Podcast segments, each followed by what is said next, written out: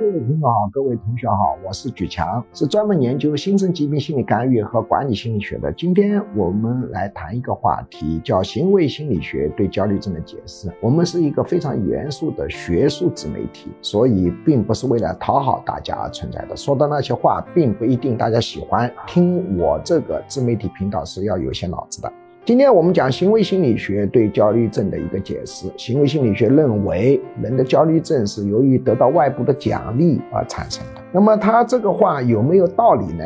也有一定的道理。确实，我今年五十五岁，几十年的从业经验，我发现焦虑症患者当中，确实有一部分是因为他焦虑了，得到了好处，所以他形成了焦虑症。比如说，他由于焦虑呢，爸爸或者妈妈更关心了，同学对他更关心了，老师让步了。由于他焦虑，比如由于他胃痛，或者由于他拉肚子，考试导致可以免考了，或者放一马了，进而强化。化了他这种焦虑症状，确实这些例子是存在的，但是这种例子并不占到焦虑症当中的大多数，它只能解释部分现象。我承认行为主义心理学对焦虑症的部分的解释、部分的案例解释，但它是有限的。它的一个核心观点：你焦虑有好处，所以你焦虑。